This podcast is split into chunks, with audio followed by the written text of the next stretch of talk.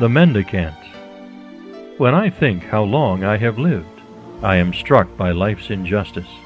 Others have lived much less. Some have been given less than an hour of life. I recall my childhood and the various stages of my growth. I have been blessed indeed, beyond anything I expected or deserved.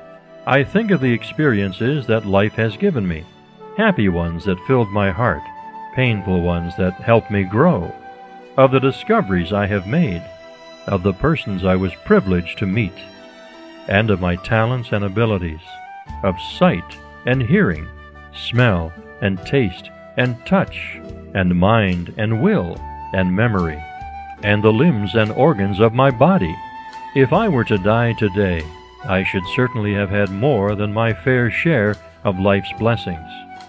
Whatever else life has in store for me is an added gift, quite undeserved.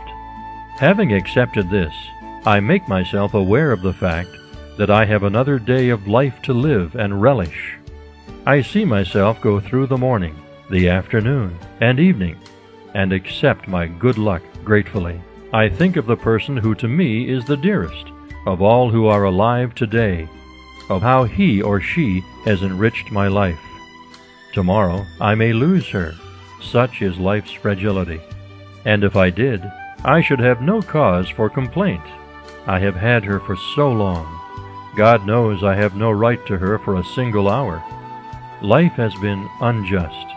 I think of those who never had the riches she has brought me. I tell her this is fantasy and see what happens.